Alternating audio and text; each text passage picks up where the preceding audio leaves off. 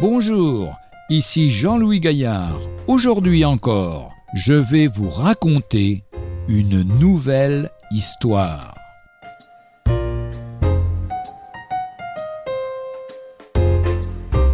Le pardon. Une jeune fille accompagnée de sa mère âgée passait quelques semaines de vacances en Autriche. Pour payer les frais de l'hôtel, elle devait donner des leçons de piano. Hélas, le petit nombre de ses élèves ne lui permettait plus de trouver les sommes nécessaires. Pour avoir plus de leçons, elle avait pensé donner un récital de piano. Un salon de l'hôtel étant mis à disposition, elle prépara une affiche sur laquelle elle écrivit les morceaux qu'elle se proposait de jouer. Craignant que peu de personnes ne soient attirées par le nom d'une modeste inconnue, elle le fait suivre de cette mention élève de Litz. La vérité oblige à dire que ce titre avantageux existait seulement dans son imagination. Or, le grand compositeur, à cette époque au sommet de sa renommée, descendit à l'hôtel le jour même devait avoir lieu le récital.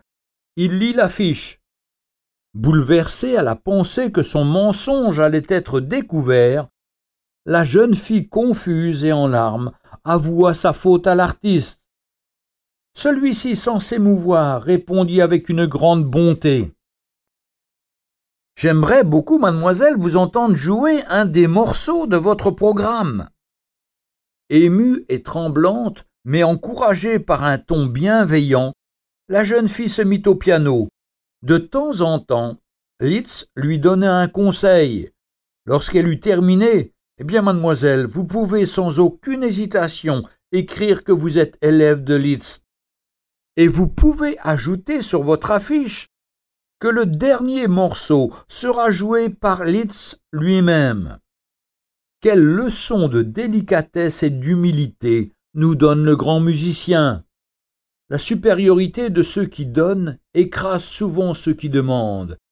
Ils ne savent ni rassurer, ni consoler, ni encourager. Dieu seul est capable de cet acte d'amour, ainsi que ceux qui l'inspirent. Bien pardonner, c'est s'humilier. Dieu seul accorde une joie profonde à celui qui demande et à celui qui reçoit. Heureux l'un et l'autre, se sont bien compris. Le pardon, disait Tony Fallot, c'est l'acte social par excellence. Le psaume 130 nous dit Le pardon se trouve auprès de toi, afin qu'on te craigne. Retrouvez un jour une histoire sur www.365histoire.com.